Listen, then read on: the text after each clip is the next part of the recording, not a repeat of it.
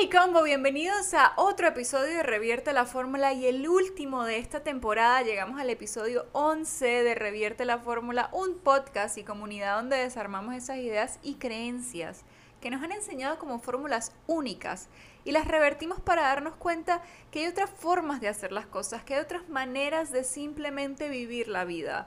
Aquí en Revierte la Fórmula yo les comparto mis apuntes de clase, hablamos de diferentes temas de psicología, de la vida, les comparto mi perspectiva de la vida y de lo que yo creo para que juntos podamos navegar esta aventura de ser humanos y ver las cosas tal vez desde otro punto de vista.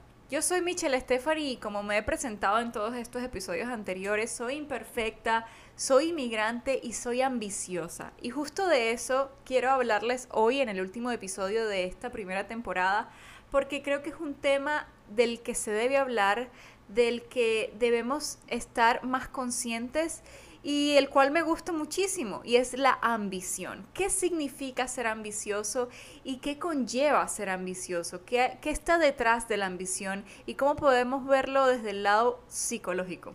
Y bueno, si nos vamos al diccionario, ambición es simplemente ese deseo fortísimo de alcanzar cosas que son difíciles de lograr, simplemente porque queremos retarnos a nosotros mismos y queremos decirnos a nosotros mismos si podemos y lo vamos a hacer. Y yo creo que como muchos de los otros temas que hemos tocado en este podcast, la ambición es una de esas cosas de las cuales todavía hay mucho estigma. Y estigma, recordemos que son esas creencias desfavorables que tenemos sobre algo para rechazarlo sin ni siquiera conocerlo simplemente porque es diferente, porque es desconocido.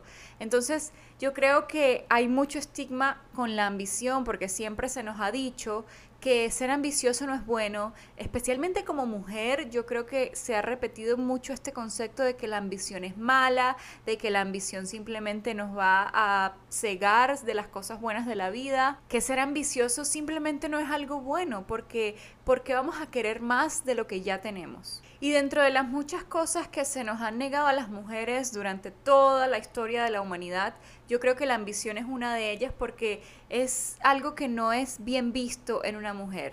Cuando una mujer es ambiciosa, independiente, quiere cosas mejores para su vida, generalmente es vista como como algo diferente, como algo que no está bien, y se le apunta de ser mala, de no ser compasiva, pero yo creo que en realidad es todo lo contrario. Cuando una mujer es ambiciosa es porque sabe lo que tiene, es porque está segura de sus cualidades y está segura de lo que puede alcanzar.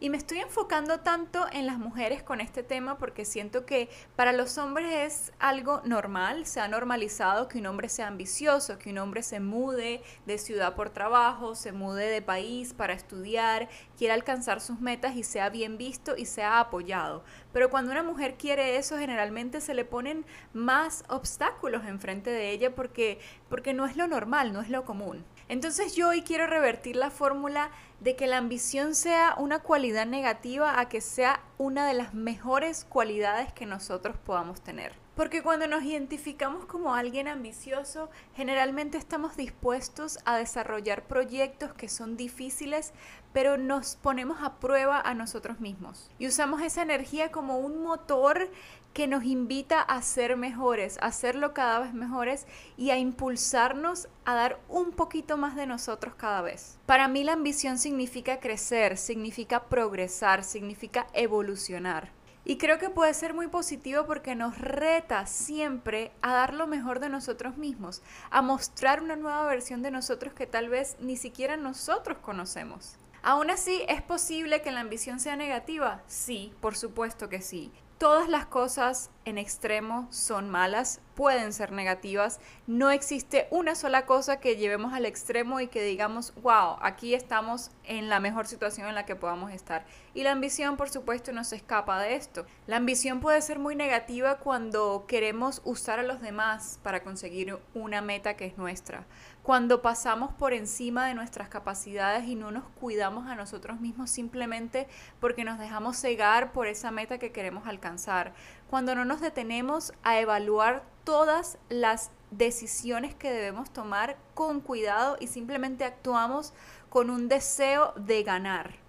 Yo creo que es muy importante conocer nuestras capacidades, retarnos para saber hasta dónde podemos llegar, pero también saber pausar cuando debemos pausar y recalibrar un poquito, volver con ideas frescas y empezar de nuevo si debemos empezar de nuevo. Eso también es ambición, saber pausar y comenzar de nuevo sin renunciar tan fácilmente. Debemos conocer nuestros límites y justo por eso hoy les traigo esta historia de Richard Branson, que es el dueño de Virgin, la marca que hoy día tiene cruceros, tiene aviones, tiene incluso cohetes y ha llegado hasta el espacio. Pero no siempre fue así. Richard Branson, cuando estaba empezando, eh, siempre fue muy ambicioso y una de, de, las cosas más particulares que le pasó durante toda su carrera fue que en el 94, en 1994, él decidió competir con Coca-Cola. Virgin sacó una bebida que se llamaba Virgin Cola y la meta de esta marca, de esta bebida, era competir contra Coca-Cola, era destruir Coca-Cola y era posicionarse como la bebida del momento en lugar de Coca-Cola. Coca-Cola, como ya sabemos, es una de las marcas más famosas e icónicas de bebidas en todo el mundo. Eh, no hay nadie que pueda ver el logo y simplemente no distinguirlo porque está realmente en cada rincón del mundo y todo el mundo ha probado, aunque sea una vez en su vida, el sabor de la Coca-Cola.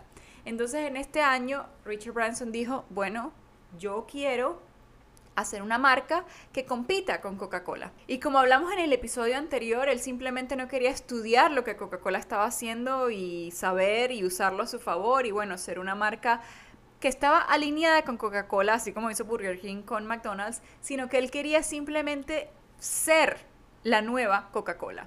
Por supuesto, todo el proyecto fracasó aún con sus más grandes intentos. Él hizo una campaña publicitaria increíble y aún así no pudo ni siquiera por poquito alcanzar los niveles que tenía Coca-Cola. Incluso esta historia es ahora parte de clases de mercadeo, clases de publicidad, pero hay muchísima gente que dice, wow, no tenía ni idea que eso pasó en ese año, que en algún momento Virgin intentó ser una bebida y que simplemente no funcionó, porque es algo que nadie recuerda, es algo que simplemente no pasó. Aún así, la ambición de Richard Branson es lo que no lo hizo renunciar. Es lo que lo mantuvo de pie y siguió intentándolo. Y para él Virgin significaba mucho más que una bebida en ese momento. Para él Virgin era una visión que tenía y que él sabía que iba a lograr algo con esto. Y como ya les dije, aunque este proyecto fracasó, él no se rindió, simplemente hizo una pausa y dijo, ok, ¿qué otras cosas puedo hacer? Para lograr lo que yo quiero lograr. Entonces su ambición le sirvió como la energía, como la gasolina de su carro para simplemente seguir, seguir intentándolo hasta conseguirlo. Y estas son las historias que a mí me llenan de inspiración y yo estoy segura que a ti también te llenan de inspiración porque en esos momentos cuando nos sentimos que estamos un poquito perdidos de escuchar esta clase de cosas, leer sobre estas historias, sobre estas personas que hoy día han alcanzado sus metas, que han alcanzado la fama, que han alcanzado lo que han querido, pero que en su momento fallaron, que en su momento no pudieron lograr lo que querían y aún así no se rindieron. A mí, por ejemplo, me dan mucha gasolina para seguir, para continuar, para no rendirme, aun cuando algo no sale como lo esperaba. Y hablando de ambición, les quiero contar una historia ahora personal, porque este año, en febrero, cuando me inscribí para la universidad para este semestre, yo dije, yo puedo con todo, yo tengo el tiempo necesario y yo quiero graduarme lo más pronto posible. Entonces, en lugar de escribir cuatro clases, que son eh, lo que se considera estudiante full time o de tiempo completo, yo escribí cinco, porque dije, yo sé que puedo con cinco. Entonces en febrero tenía cinco clases encima, de las cuales dos eran matemática y matemática no es mi fuerte, no es lo que me gusta, no es lo que me apasiona y son clases que me llevan mucho más tiempo de lo que tal vez a otra persona le llevaría. También eh, empecé este proyecto, empecé el podcast, empecé a grabar, empecé con el newsletter, empecé a crecer un poquito esta idea que estaba dentro de mi cabeza desde hace mucho tiempo. Eh, estaba en proceso de planificar mi boda, aparte una boda internacional que, bueno, lleva muchísimo más trabajo del que yo me imaginé y del que ustedes se pueden imaginar. Y si alguien está casado que está viendo esto, sabe que planificar una boda es una cosa de locos. Ahora sí yo dije, yo sé que puedo con todo, yo lo voy a hacer. Y bueno, sumado a todo esto, yo trabajo también con Jim en su compañía, en su empresa. Obviamente es un poquito más flexible, pero aún así tenemos muchísimas cosas por hacer.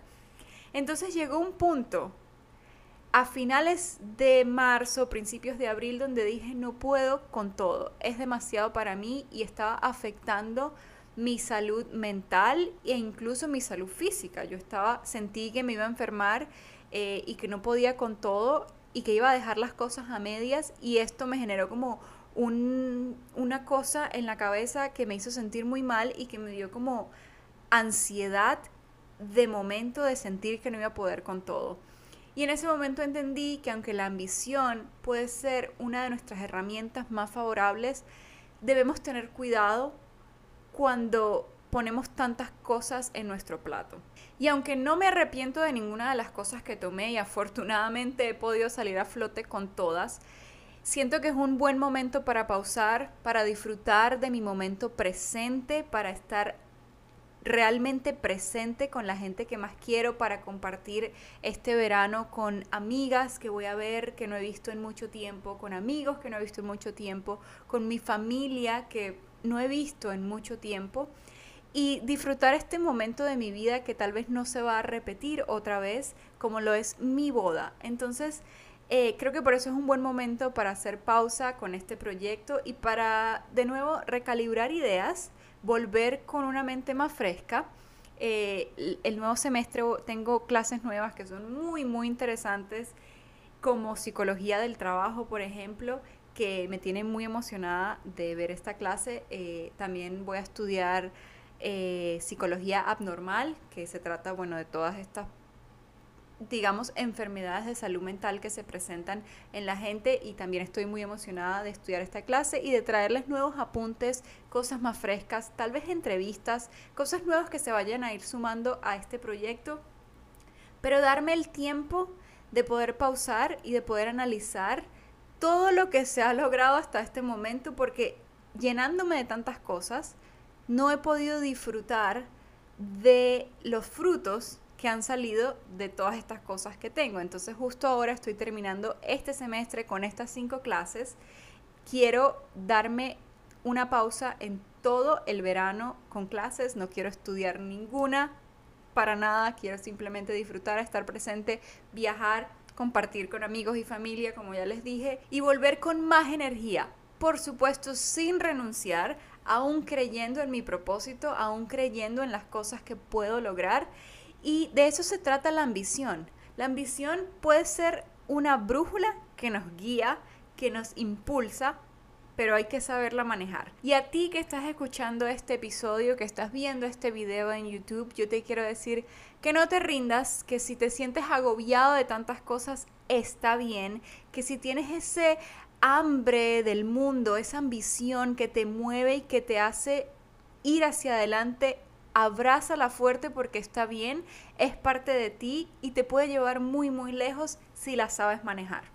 Esto fue todo por hoy. Hoy en Revierte la Fórmula también todo por esta temporada donde hemos compartido tantos apuntes, tantos conceptos, tantas cosas tal vez nuevas, no tan nuevas, de la psicología, de nuestro cuerpo, de nuestro cerebro, de nuestro comportamiento. Y para mí es muy emocionante saber que voy a volver cargada con muchísimas más cosas y que este proyecto va a seguir creciendo porque estoy segura que así va a ser. Gracias por estar aquí. No olviden suscribirse igualmente a nuestro newsletter en para que estén al tanto de cuándo va a venir la segunda temporada, de cuáles son las cosas nuevas que van a venir y tal vez voy a escribir allí cosas que me, me van a pasar durante mi boda, durante mi viaje, durante toda esta nueva experiencia que voy a tener, así que estén allí al tanto en www.reviertelaformula.com y por supuesto en mis redes sociales personales como Michelle Stephanie. Gracias de nuevo por estar aquí. Esto fue Revierte la Fórmula temporada 1. Bye bye.